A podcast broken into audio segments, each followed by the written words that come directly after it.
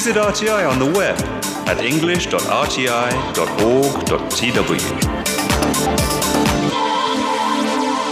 Hello and welcome to Radio Taiwan International. I am Natalie. So, up this hour, we have Taiwan Today, where I talk to two prominent, successful professors about their insights into career success. Also, a bit from Taipei's performance scene on Live from Taipei. But first, join us for Here in Taiwan.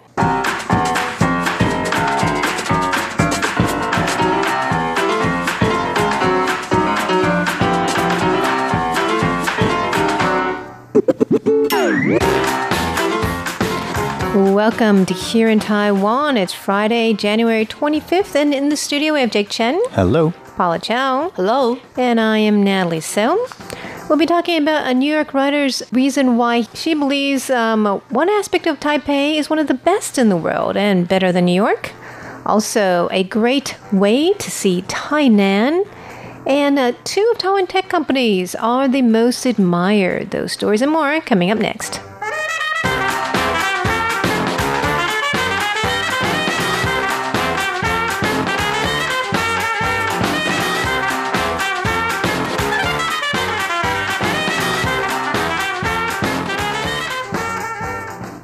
Okay, so a New York writer wrote an article about Taiwan, Taipei in particular. Tell us what she wrote about. Right. Uh, this young lady's name is Marcia Soren. Um, she has lived in New York for seven years, and she recently wrote an article that was published by Insider on how she was really impressed by Taipei's uh, subway system, which is called the MRT. She said there are a lot of things that the MRT can boast about, including its cleanliness, how the fares are really reasonable, it's inexpensive, it's very efficient, and uh, the signs are bilingual, and even uh, for first-time users, it's very clean.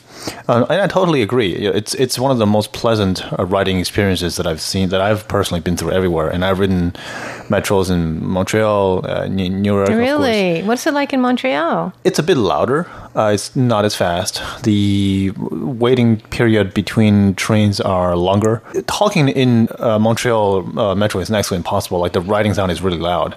The one in New York, I mean, I'm not trying to be funny, but no wonder she's surprised because the one in New York isn't exactly. terrible. Well, it's it's It's not- it's not pleasant. It's, not pleasant to ride. It's right? not clean. It doesn't smell good. Right. It, it it's not safe at certain times. Um, yeah, it's not a pleasant place. Yeah. I rode the one in Paris, and it's Oh. very crowded. Like what I mean by the chairs are very close to each other. Okay. And the space in between chairs, like from the person across from you, is very close. So you're just at a very uncomfortable space. Is it So you're squeezed next to other people, basically. is it a French thing or is it a European thing? Like I don't know. Maybe Yeah. the compact spaces, but you know, all of those metros are a lot older Right, than so Taipei's, right? So, Yeah. I mean, even though Taipei's metro came kind of late, Hmm. Um, it's much better, right? It's much more modern and, and cleaner. Yeah, it's very advanced. And um, this young lady, uh, Martha, said uh, sh- it t- took her a little while to get used to the, the, the rule of no eating and even drinking. Um, Not even drinking water. yeah, not even water.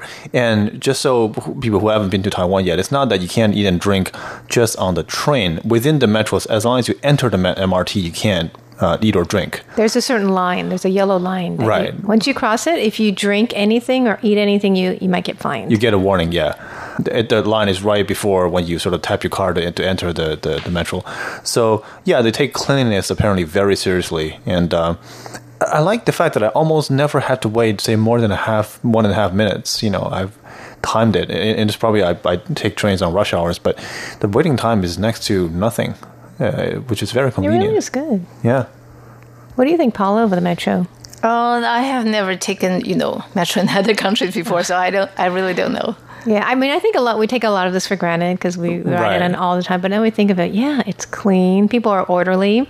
Yeah. and polite, and it's just very easy to navigate. Right. And, and when you want to sort of talk amongst yourself, it's actually very easy because it's just very quiet.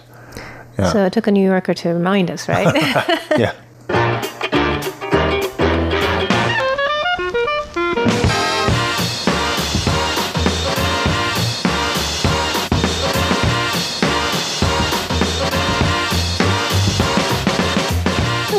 something else good going on in Taiwan is our tech companies, and uh, two of Taiwan's tech companies made the top five in the world in terms of most admired companies in their field. Can you guys guess what these companies are? Well, one was in the global computer manufacturing. Oh, HTC. Asus. Asus, Right, yeah, yeah, right. Asus, yeah. It was ranked fifth um, in that. So up two spots from last year. It was behind Apple, Mm, no. Dell, HP, and Canon. So number five is not too bad, right? It's not too bad at all. I mean, these are multi-billion-dollar like global companies. I mean, Really? Yeah. And then, Well um, yeah, and then the other industry was the semiconductor industry.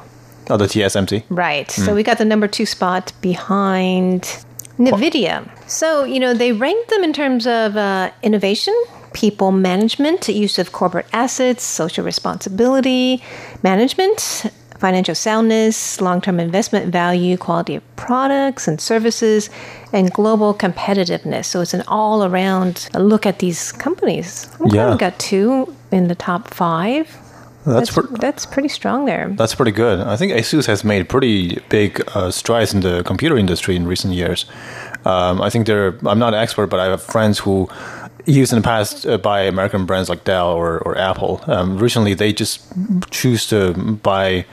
Uh, from Asus, not because it's a local brand, because their computers have just gotten that much more competitive. So good for them. That's great. Yeah. So Taiwan has always been strong in manufacturing, but you know, And electronics, yeah. right? And we're trying to, we have been trying to push our own brands. So it's good to see one of them, you know, Doing better. way up there. Yeah. And as for the top ten in all around admired companies, from the bottom up, number ten was FedEx, then J.P. Morgan Chase. Netflix, Alphabet, Microsoft, Starbucks, Walt Disney, Berkshire Hathaway, Amazon, and Apple. Uh,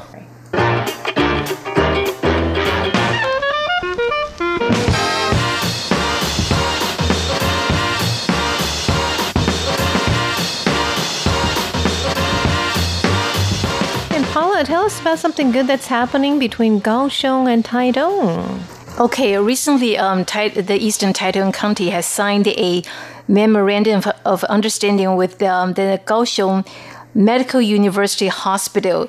Oh, that's because um, in Eastern Taitung County there are only 220,000 residents, so they don't really have a, hospital that is big enough to cover everyone's medical needs. So the the MOU signed between the two actually are very good for Taitung, is very good for Taitung residents. Usually they rely on small clinics if they they fall ill or something like that.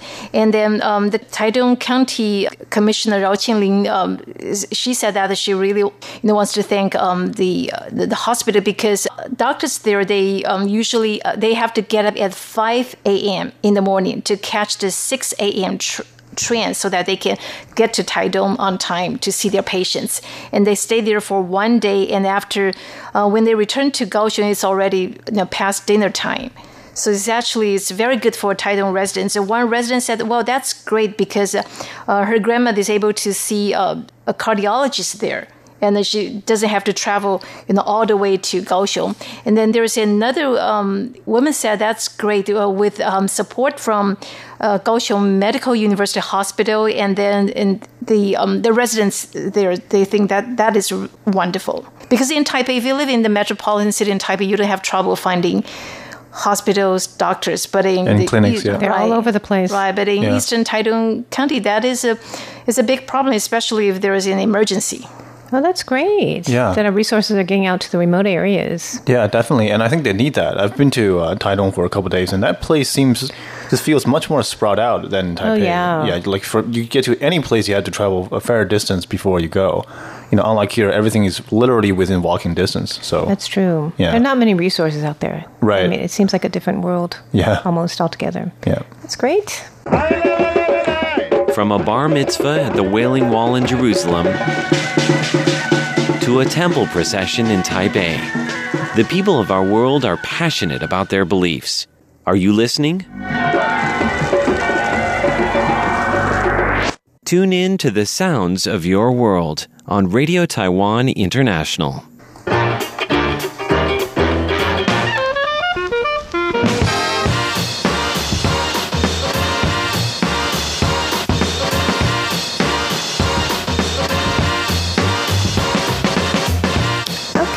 A great way to see Tainan and also Taipei. I don't know if you guys have ever tried this, but it's a free walking tour. They have English speaking walking tours of the city, and um, Tainan has been promoting it since uh, just the end of the year, last year.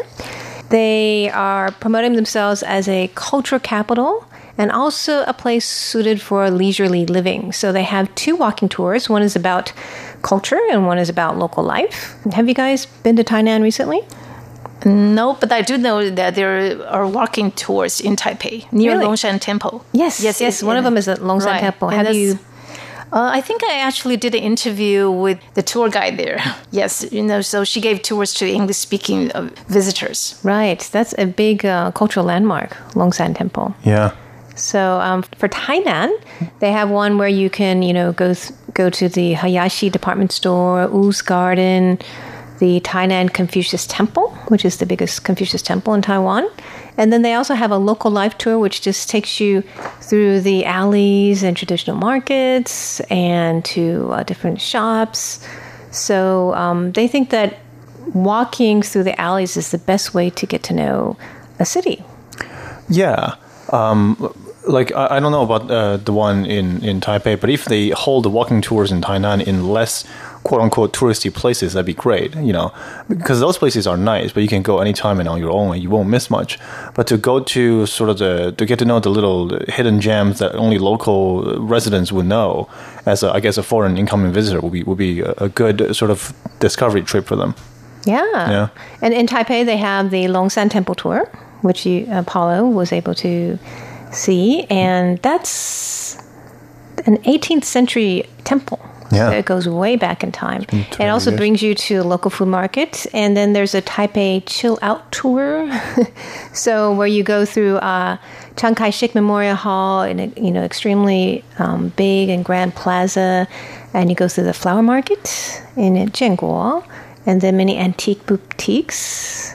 And then there's an Old Town Taipei tour where you go through the 228 Peace Memorial Park, Zhongshan Hall, and the Red House.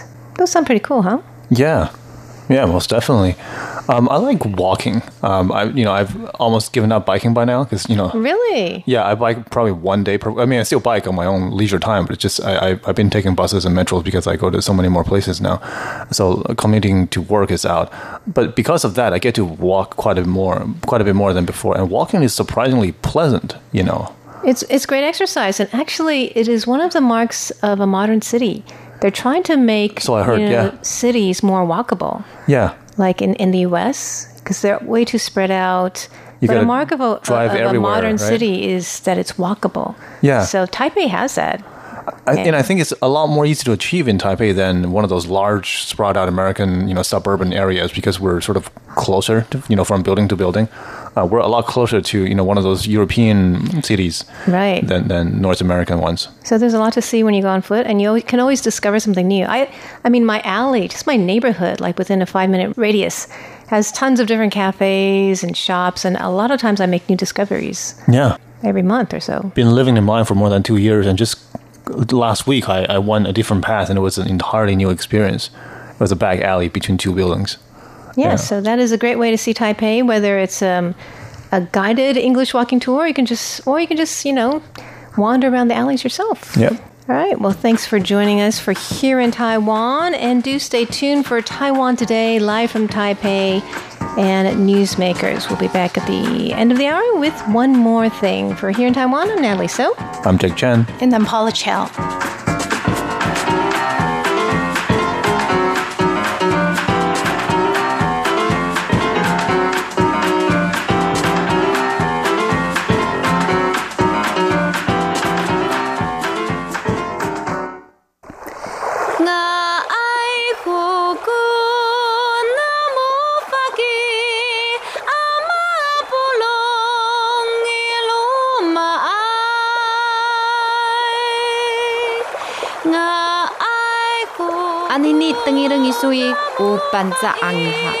The sound of the Amis tribe on Radio Taiwan International.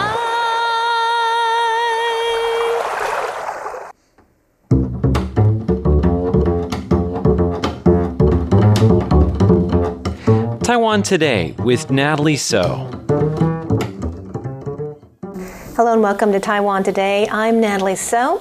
I'm delighted to have with me a newlywed power couple in the world of academia, Professors Harry Harding and Shirley Lin. Shirley Lin is the author of Taiwan's China Dilemma, and she is also a former partner at Goldman Sachs. And Harry Harding is a leading U.S. China expert. He coined the phrase a fragile relationship in describing U.S. China ties. He has advised many U.S. presidents on China, and we're going to be talking to them about their careers. They've been visiting Taiwan as visiting professors.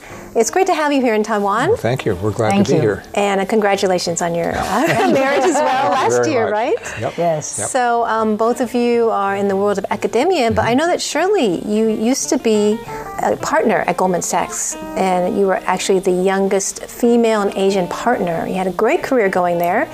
So what happened? What made you turn into um, the world of academia? Well, I think the, from the beginning, when I started to enter investment banking, Wall Street was not my first choice. In fact, I had never thought about it. So it was an uh, accidental choice that turned into a wonderful choice. I spearheaded the firm's effort to invest in the internet companies in China, and I really enjoy the people I work with, the entrepreneurs that I funded. So I, I thought it was a wonderful career. However, in 1993, at the Koo-Wang meeting, when the Communist Party and the KMT met for the first time, I was there working on the Singapore Telecom initial public offering. And in 1993, right after the quote 1992 consensus, it was not imaginable to me or anybody else there uh, that Taiwan and China would be almost in the same position today, 30 years later. And so when I retired at the age of 36, I thought I should do something that will make a difference uh, in the long term. And I care deeply about cross-strait relations, about peace, uh, about people having the opportunities and uh, the freedom they deserve. So I decided to start all over again and became a student of cross-strait relations, getting my master's and my PhD, but still not really sure that it would be the path I would take for the second career. Uh, and I was ready to go back to finance anytime. However, in the process of getting a PhD, I was asked to be a teaching uh, assistant. And of course, being a TA for an older woman uh, after having retired from Goldman Sachs was an entirely new experience that I could not have expected. And I fell in love with teaching. And I realized I not only uh, wanted to do research, uh, write books, but I wanted to be part of the community and be involved with young people. And so uh, I've now been a professor longer than I've been a partner at Goldman Sachs, uh, proud to say. And That's I wonderful. enjoy every minute of it, just like I enjoy working uh, on Wall Street. Dad, she is an extraordinarily good teacher, too. I'm sure. And um, and Harry, too, you've jumped careers from uh, professor at Stanford. You were a senior fellow at Brookings Institution and think tank.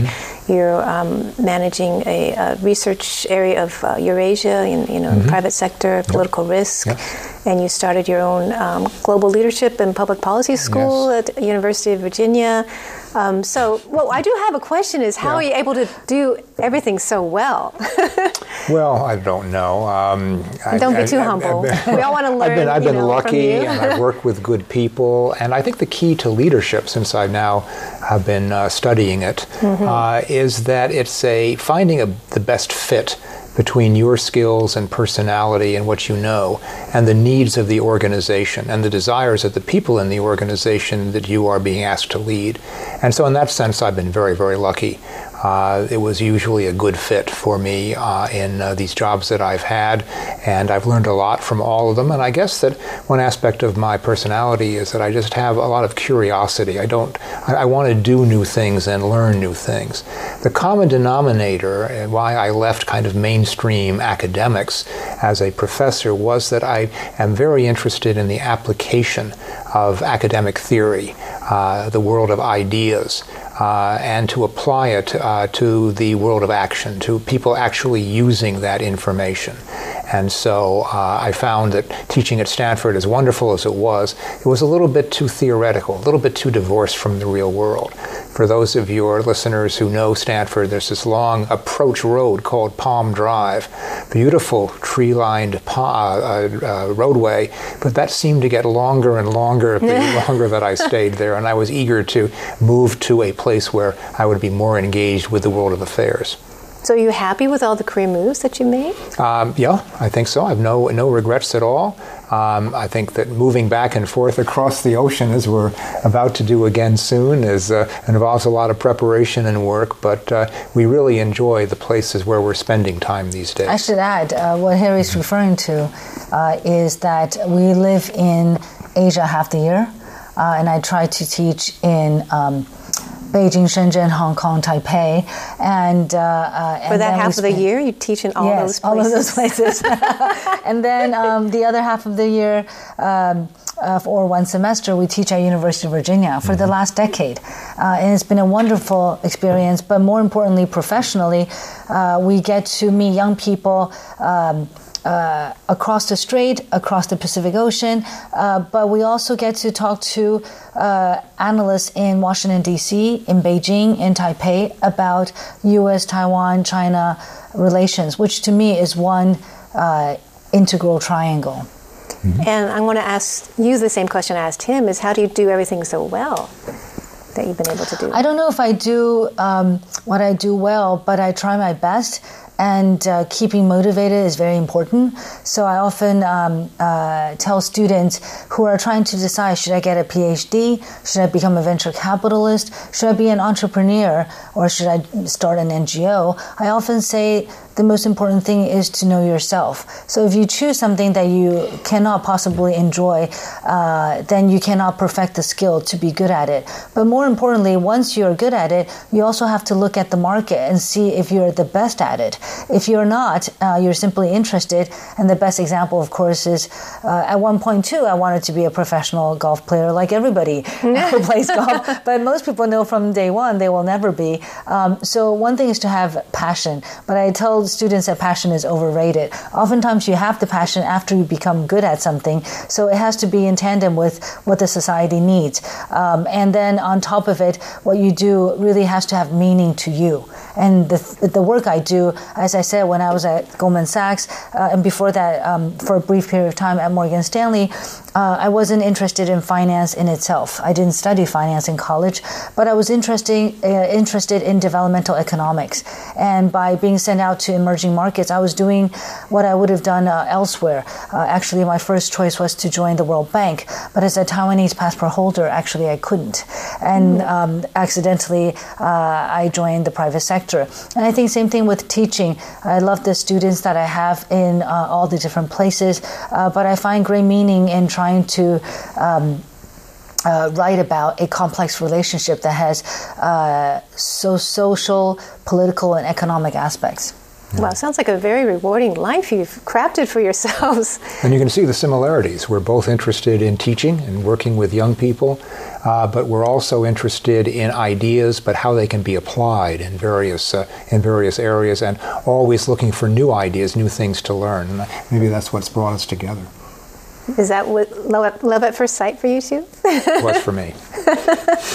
so I know you've been here for um, 100 days in, in mm-hmm. Taiwan. Tell us your impression of Taiwan and how you've enjoyed your time here.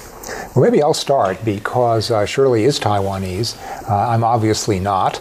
Um, but my first visit to Taiwan was 50, five zero years ago last year.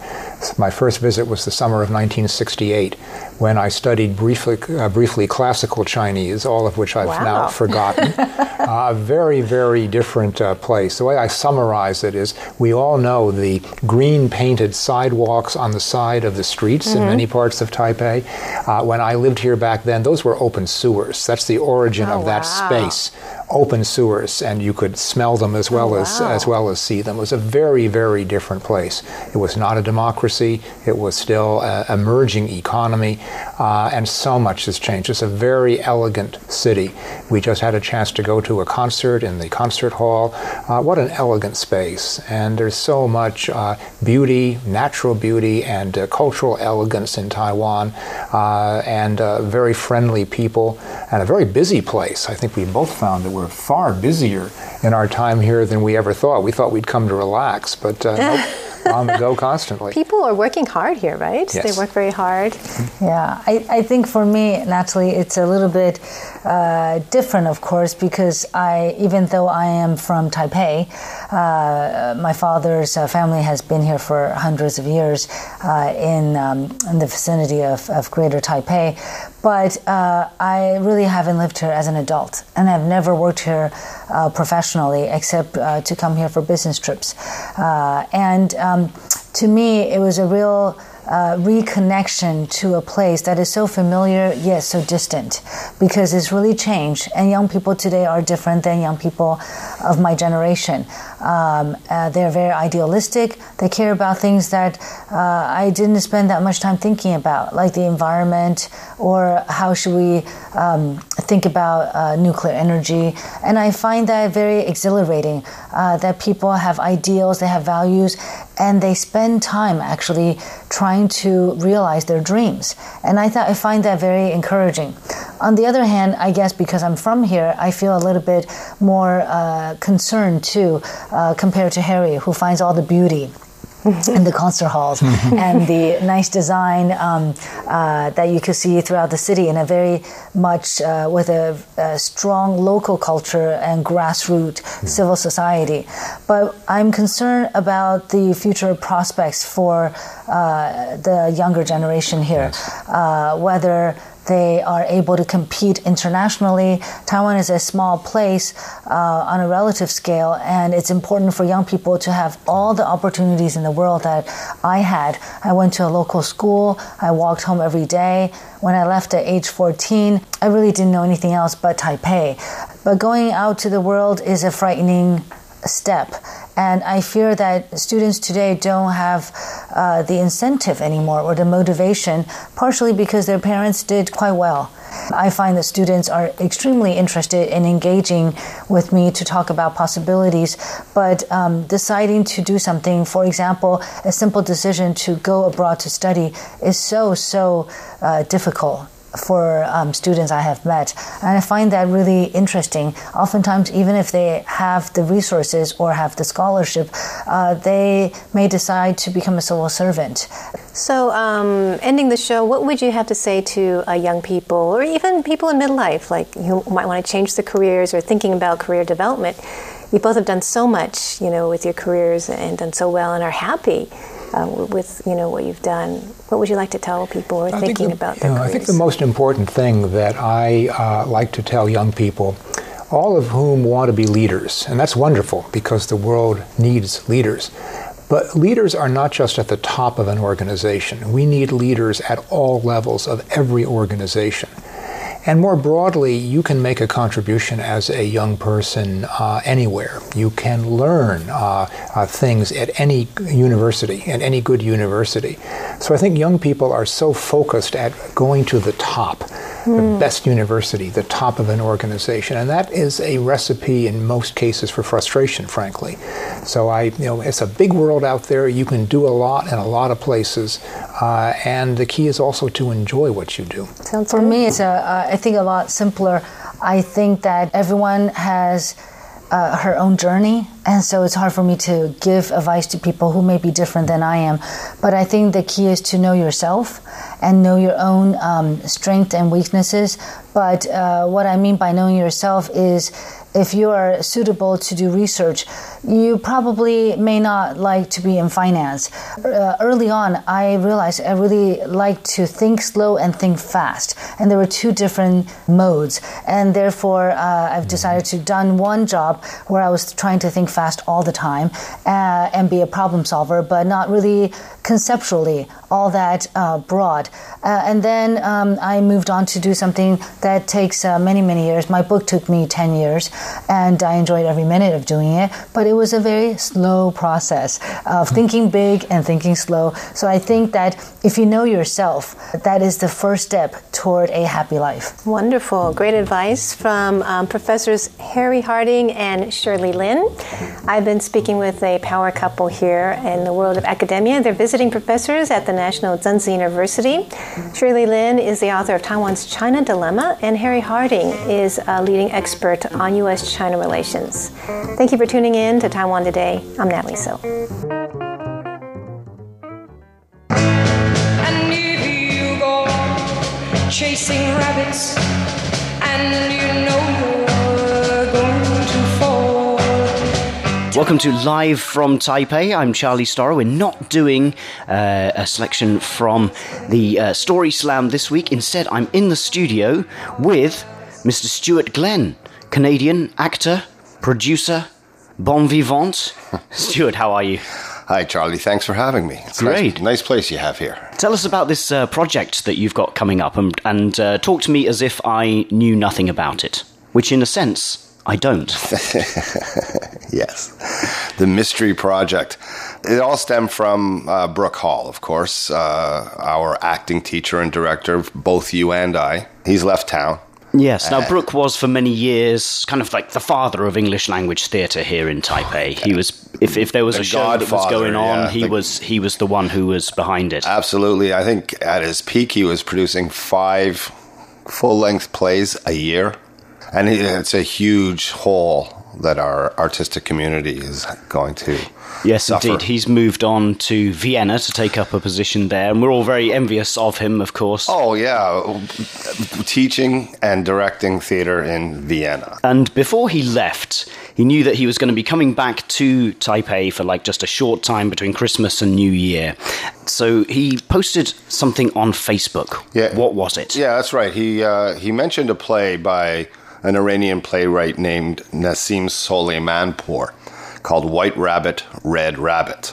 And the convention of the play immediately leapt to a lot of people's imaginations in that the actor that will play in this one man show can never have seen or read the play prior to performance.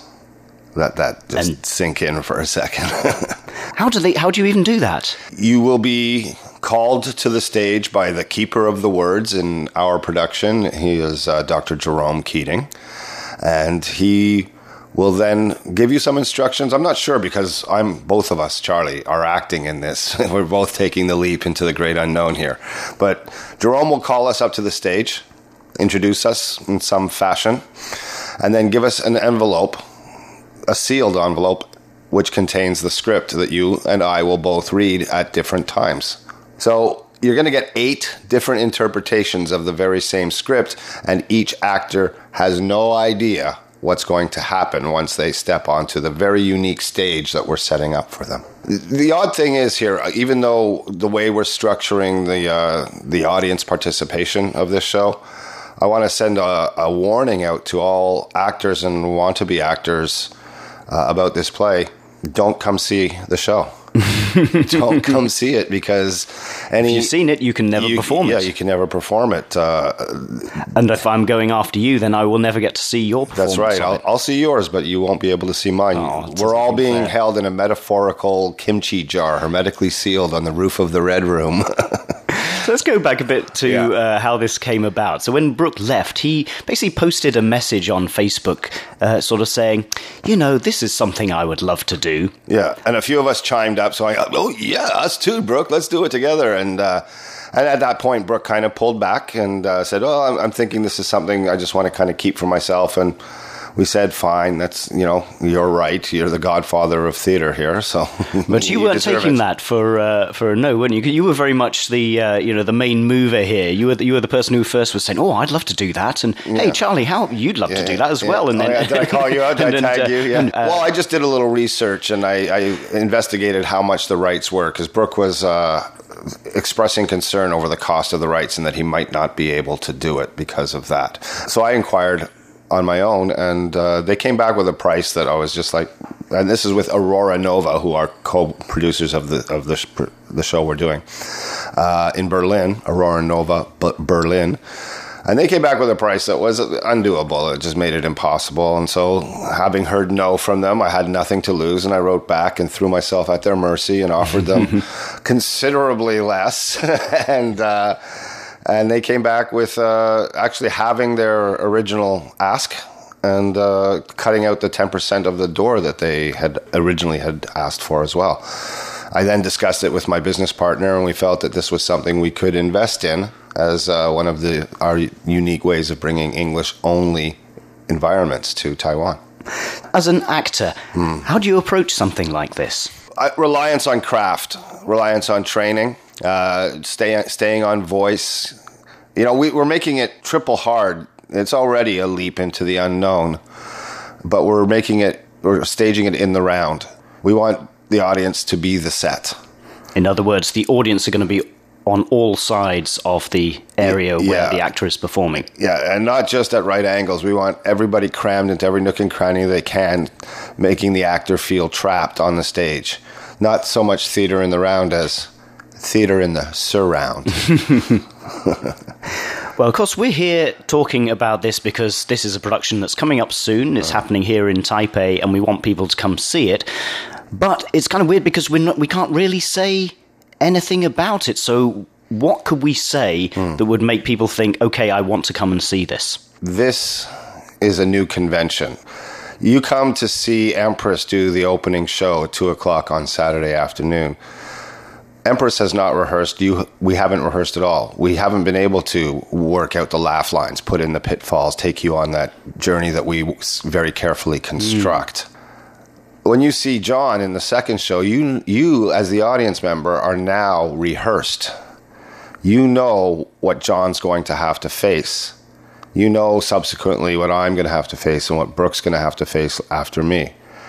So you want to stay and see how each actor handles this. And, and the more you're familiar with the script, it, it's going to be very interesting dynamic. I think it actually flips the dynamic between actor and audience relationship. It's breaking new theatrical ground and it's something that is so traditional and filled with such rules and, and decorum and what have you. This is really outside the box. So we're trying to do outside the box marketing. In fact, we don't want to charge people. We, the audience is the set. So come down and see as many shows as you can. And then we're going to have a, a magician's hat. The rabbit is in the hat, and you feed the rabbit a couple of hundred NT per show, or whatever you feel is it. It was worth from the performer. What is there that we can say about the piece itself? piece itself. You've been what trying do to we get know? to this, yeah. We, we can't know much, but uh, we know he was an Iranian. He is an Iranian pl- playwright. Uh, he was held in country without a passport, unable to travel. So he wrote this play. He's traveling vicariously through this play. In fact, there will be a seat left empty for Nassim for every one of our shows. He is very involved in our production in that you can send him a question, you can ask him directly, uh, and talk to him about your impressions of the play. So it says it says in the liner notes that it's not overtly political; it's more metaphorical. Uh, but the fact is that he is a dissident, and and so it, it's kind of like asking the press to be careful, p- to be judicious in what they say about it, Mm. because it, we don't want him to get in any deeper trouble. Right? Yeah. So, well, wh- whatever else we could say, and we can't say very much, we do know it's going to be a very unique theatrical experience, and we'd love people to come out and, and see it. Tell us when it's when it's happening and where. Yeah, it'll be at the Red Room on Saturday, December 29th, beginning at 2 p.m. with Empress, 3.30 with John Brownlee, 5 o'clock, yours truly, Stu Glenn. And our headliner at 6.30, Mr. Brooke Hall. Then we start again on Sunday, and Roma Meta will be kicking us off. Uh, we're still negotiating for the next spot. We have, I'm looking at a few very interesting people to take this swing spot. And then Charlie, you'll be going at 5 p.m. and we're closing off the festival at 6:30 with Brandon Thompson. And we're still looking for a venue to host uh, an after party. Maybe it'll be at the Red Room where you can everybody can come and meet the actors. That now we've all done it. Now we're all on the same page. We're all red rabbits. We're all red rabbits. uh, in- well, in the jargon. red in rabbits. Very good. Well, we'll, we'll post a link to uh, to the uh, to the event page Yeah, uh, when thanks. we post this on Thanks. online. Um, and we are looking forward to it. Just a couple of weeks away now. Yeah, steel yourself. it's going to be a bumpy night. Yeah. Well, Stu, thanks so much for being Oh, with us Charlie, today. thank you very much for having me. It's always a pleasure to talk to you. White Rabbit, Red Rabbit is a production of Stewart's production company, Infinity Key. The website is infinitykey.rocks, R O C K S. And for more details about this performance, check the internet posting of this edition of Live from Taipei at english.rti.org.tw.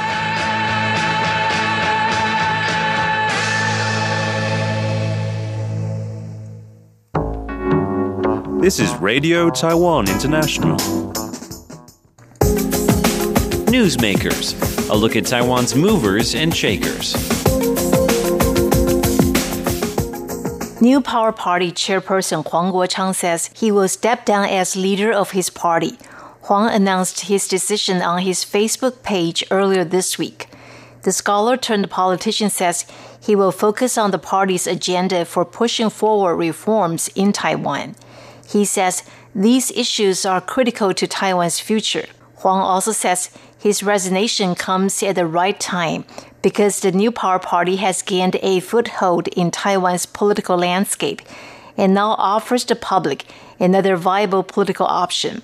The New Power Party was founded in January 2015. It holds the third largest number of seats in Taiwan's legislature after the ruling Democratic Progressive Party and the main opposition Kuomintang. The party won five legislative seats in 2016. Then, in the local elections of 2018, the party won 16 city and county council seats. Huang says recent surveys show that the party has the steady support of 12 to 17 percent of the poll respondents. However, he says there is still a long way to go in pushing the party's agenda for reform. At a press conference on Monday, Huang said he is concerned about the impact the U.S. China trade war will have on Taiwan. Other key issues are the low wages and high housing prices that young people face. Huang once said that his party is not going to see a perennial chairman as it is run by a seven member committee that can be reorganized at any regular meeting. With his legal background and lucid political discourse, Huang has few rivals among Taiwan's third parties. Dubbed a war deity by the media because of his uncompromising stance and fiery speech during the Sunflower Student Movement of 2014, Huang said that he has nothing but democratic ideals and will continue pushing for reforms for the sake of Taiwan's future. Born into a family of farmers, Huang practiced law for two years after graduating from National Taiwan University's law school. He received his JSD or the Doctor of the Science of Law from Cornell University, with interests that include civil procedure, international litigation, and empirical legal studies.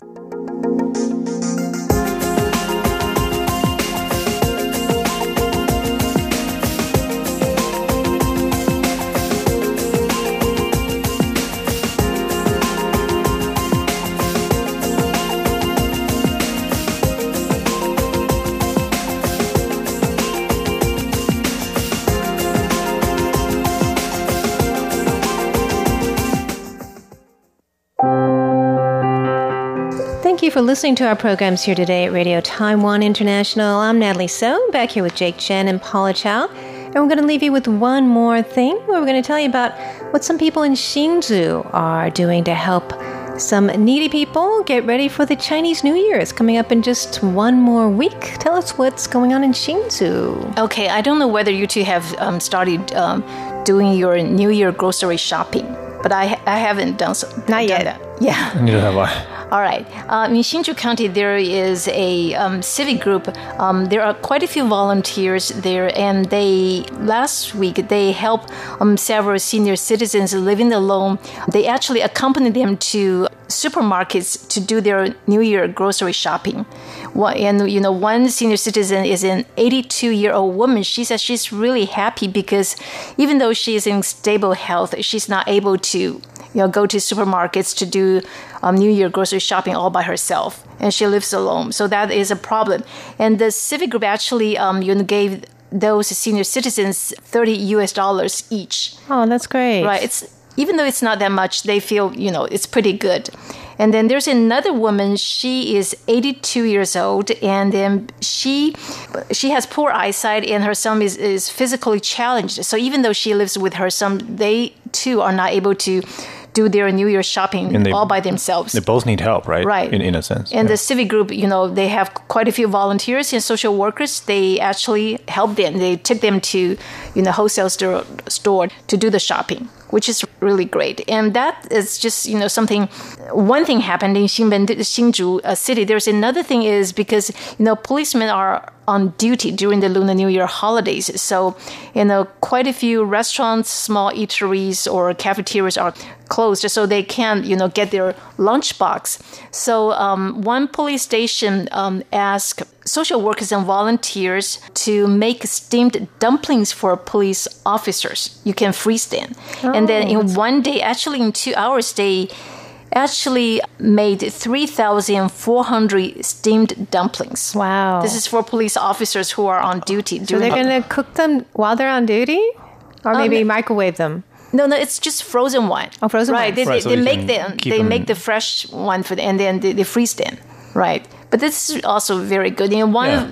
you know, woman, she said that because police officers are, they work really hard, so she also volunteered to, you know, make um, steamed dumplings for them. That's wonderful. I like the overall attitude towards police officers here. You know, I mean, compared to you know countries in the West, you know, people are a lot more. I mean, the overall image of police officers, despite certain issues here and there, is pretty positive among people. You know, in general, people show their respect and their support to the to the police, which is, I think, the right way to look at them. You know, they they put their life on the line sometimes. Well, it's great that people are thinking about people in need, right, during the mm. holidays, mm. because not everyone is at home eating a big meal with their family. Some Right. people are having a hard time. Yeah. They live alone or they have to work. And you know, usually the holidays actually are a big time for, like I know in the Western countries, Christmas is the biggest time for suicides. Oh, yeah. So I I heard- mean, you yeah. would think it- it wouldn't be, but, but people feel lonely when everyone else is with their families. So it's great that these groups are thinking about the you know lonely people or the needy people at this time. And they're thinking about food too, which is a big aspect of the holiday. Right. So, how do you guys plan to spend your Chinese New Year, New Year's Eve? I guess just um, stay in Taiwan, just have a family reunion, yeah, as usual. So, you usually get with your uh, sisters and My sisters and also my husband and their families. oh, right. So that's a lot of people, a lot of people. Yes. all in one night. Chinese New Year's Eve. Yes, I think so. Right, and I usually wash the dishes. Oh my god! because my cooking is really bad. I hope they so don't- So that's fair. Yeah, so your sisters cook? Yes. Oh, wonderful! I'm going out to eat, so Oh, good. Good. I Save you all booked the it cooking. like over a month ago with friends and family. It must be difficult to book, right? And It you- is even that yes, much in advance. and you have to give a deposit as well. yeah. So, but that makes it so much easier because there was one time I tried to cook and that was so overwhelming. And then one time I took out and then the food was all cold Mm. and it's hard to like, you know, keep it warm and figure out how to keep it all warm. Yeah. So I figure eating out and then we're going to go to our home after that. Oh, good. Good. Hang out. Good stuff. Make things easier for everyone. Yeah. Really? Yeah. All right. Well, thanks for joining us today on Radio Taiwan International. I am Natalie So. We'll be here tomorrow with Feast Meets West, Lights, Action Asia, and Curious John. We hope to see you then.